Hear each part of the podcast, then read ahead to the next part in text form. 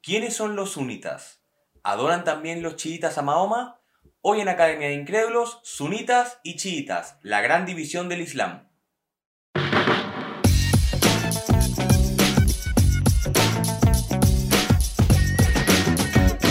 Esto es Academia de Incrédulos.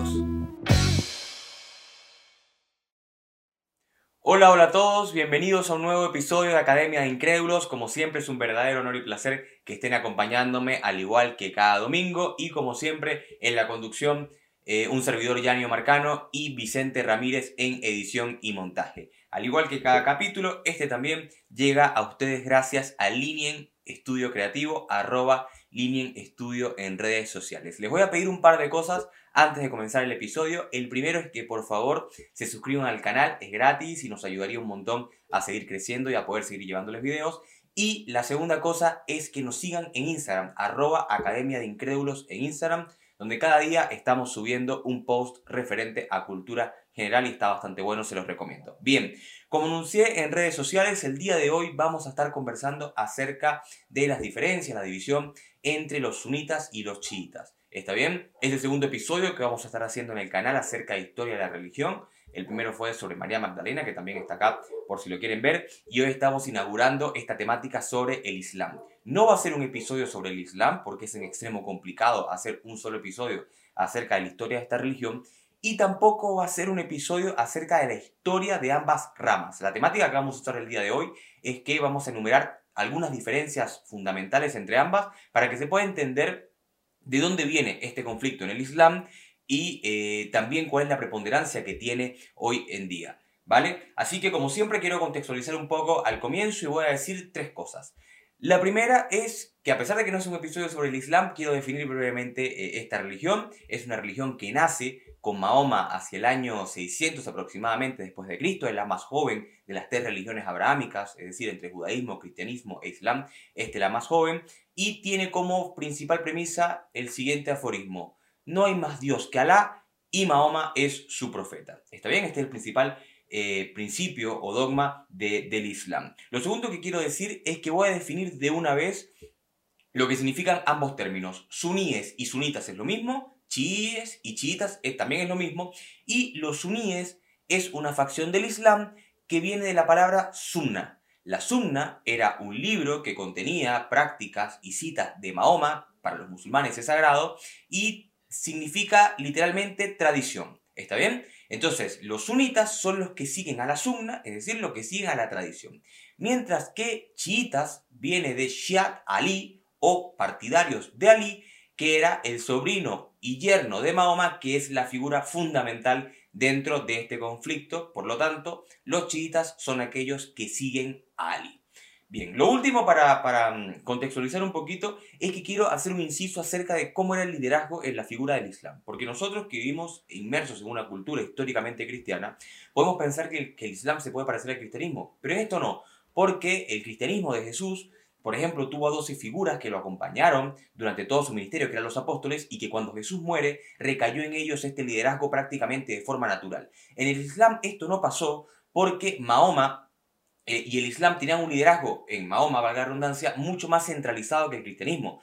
Por lo tanto, no habían figuras reconocibles dentro del Islam que pudieran suceder a Mahoma una vez éste hubiera fallecido. Ahora vamos con los antecedentes, para comenzar de una vez el episodio. ¿De dónde viene esta disputa? Esto es lo primero que tenemos que aclarar. Y es que en el año 632 después de Cristo, cuando muere Mahoma, se presenta la gran incógnita en el recién fundado mundo musulmán y es quién nos va a suceder como califa. La palabra califa significa jefe y era el líder religioso y político de la comunidad que era Mahoma hasta que éste murió. Entonces aquí se presentan eh, una división y se presentan dos grandes facciones unos que dicen que hay que apoyarse en la sunna para elegir al líder religioso, porque la sunna decía que el sucesor de Mahoma iba a ser elegido por las comunidades islámicas, mientras que la otra facción dice que el que los debe liderar debe ser la figura que haya tenido un vínculo sanguíneo más cercano a Mahoma. Y la figura con un vínculo sanguíneo más cercano a Mahoma era su sobrino y su yerno Ali. Este es el momento en el cual existe esta gran decisión, cuando aparece esta gran decisión dentro del mundo musulmán y donde se fundan estas dos ramas. Inmediatamente eh, después de la muerte de Mahoma, se presenta esta gran fractura dentro del mundo musulmán que iba a permanecer hasta nuestros días. Ahora, vamos brevemente con algunas diferencias. Eh, ya explicamos quién apoya a, Mahoma, perdón, quién apoya a Ali y, a qué apoyan los sunitas. Bien, así que eh, lo primero que vamos a, definir es por qué las distancias entre ambas facciones aparecen como insalvables día de hoy. Sobre todo cuando las personas quizá comparten creencias ateas o agnósticas y ven la religión desde un punto de vista no pasional, podríamos pensar que este tipo de cosas se podrían resolver en una mesa redonda, donde todos explican sus diferencias y llegamos a un acuerdo en común. Pero la realidad es que la, religión, al igual que otros fenómenos humanos, son bastante viscerales y bastante pasionales, y se resulta un poco más complicado llegar a acuerdos como si estuviéramos hablando, por ejemplo, de qué vamos a cenar hoy. Bien, la principal, el principal motivo por el cual es muy difícil eh, llegar a un acuerdo entre, estas ambas facciones a día de hoy es que ambas son fundamentalistas, es decir, ambas consideran que tienen la verdad absoluta y que ambas ejercen la voluntad de Alá. Por lo tanto, si yo no considero que estoy equivocado, ¿por qué voy a dar mi brazo a torcer respecto al otro? Eso es lo primero. Y lo segundo es porque también han sucedido ciertos eh, fenómenos históricos que han hecho que la brecha entre, estas, entre estos grupos dentro del mundo musulmán también se vayan haciendo cada vez más grande. Por ejemplo, el sobrino de Mahoma Ali, el, fundador de los chiitas, murió en batalla y luego sus hijos fueron privados de ejercer el poder dentro de la comunidad, porque quienes se, hicieron con el poder político fueron los omeyas, que fue un califato de carácter sunita, y desde ese momento los chiitas mantienen un resentimiento ya que ellos consideran que a los hijos de Ali se les privó de un derecho que tenían dados como eh, partidarios de, y como líderes del partido chiita. Ahora bien, eh, una gran diferencia también que, hay, que existe entre los dos grupos es que para los sunitas los líderes religiosos, es decir, los califas, son personas que únicamente ostentan un poder político temporal y que no tienen ningún tipo de poder místico más allá de cualquier persona.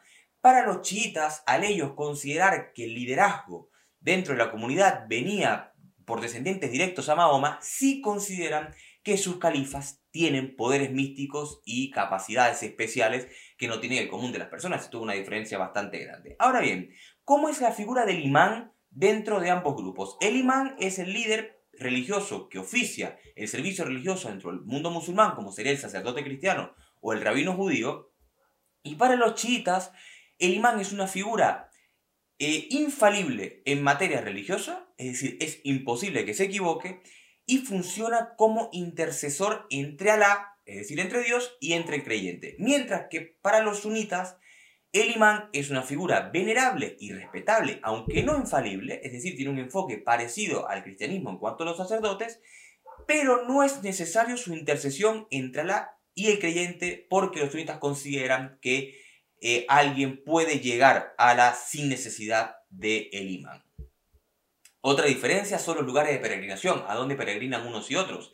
Se sabe que uno de los pilares, los cinco pilares del Islam, es la peregrinación a la Meca. Todos los musulmanes deben hacer esta peregrinación al menos una vez en la vida. Sin embargo, eh, ambos comparten que tienen a la Meca, a Medina y a Jerusalén como principales lugares de peregrinación, pero como dije, sin embargo, los chiitas también tienen a Karbala en Irak, un lugar muy importante dentro de la vida de Ali, como un lugar de culto y peregrinación que los sunitas no tienen.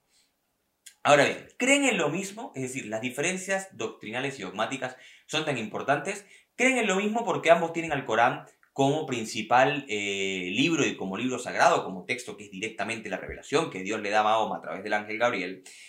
Pero hay ciertas sutilezas y ciertas diferencias. Por ejemplo, eh, los chiitas consideran que Mahoma nace en Persia mientras que los sunitas consideran que Mahoma nace en Medina, esa es una. Otra, por ejemplo, es que los chiitas consideran que el noveno imán, el noveno califa, perdón, eh, de los chiitas que desapareció por allá por el siglo IX, eh, va a regresar antes del juicio final para salvar a la tierra, mientras que, por ejemplo, los sunitas no, comparten esta, esta creencia.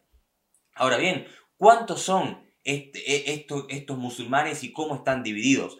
El Islam es la segunda religión eh, con más fieles en el mundo después del cristianismo. Actualmente cuentan con unos 1.300 millones de fieles, de los cuales 90% son sunitas y 10% son chiitas. Es decir, a pesar de que son los dos grupos más grandes dentro del Islam, porque hay ciertas minorías que no llegan al 0.4, eh, es bastante el, digamos, la diferencia entre los sunitas, que como digo tienen el 90%, y los chiitas, que apenas cuentan con el 10%. Ahora ustedes se preguntarán, ¿esto es importante a día de hoy? Porque hablamos mucho sobre el siglo VIII, siglo IX, siglo V, y realmente lo que muchas personas se preguntan y por lo cual muchas personas quizá no se acercan a este tipo de fenómenos es porque consideran que no son importantes al día de hoy. Yo considero que son importantes y muchísimo y les voy a explicar por qué.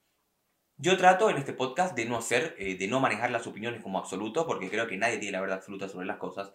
Sin embargo, para mí está muy claro que el, el origen y la matriz de todos los conflictos en Oriente Medio tienen un carácter religioso. Podemos encontrar opiniones de especialistas que dicen de que estos conflictos tienen matices sociales, económicos, políticos, y es cierto, cierto que los tienen.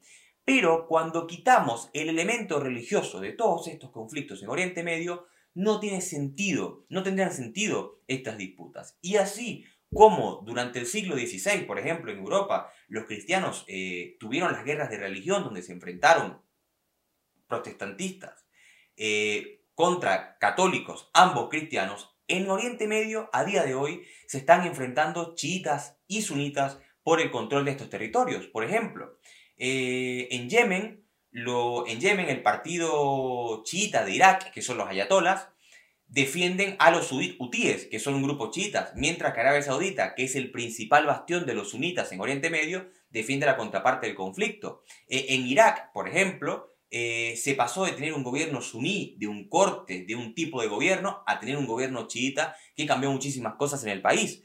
Eh, y quizás el caso más importante es el caso de Siria, donde los chiitas de Irak apoyan a Bashar al-Assad, mientras que los sunitas de Arabia Saudita intentan derrocarlo. A pesar de que pensemos de que la religión es un elemento fosilizado en la historia, realmente estas cosas se mantienen vivas en nuestro mundo y este tipo de temas, a pesar de que no los conozcamos tanto en Occidente, siguen marcando la agenda política en Oriente Medio. Espero que este episodio también haya sido de su agrado. Nuevamente les pido por favor que den un like al video y que se suscriban al canal y nos vemos en otro episodio con una nueva historia. Chao, chao.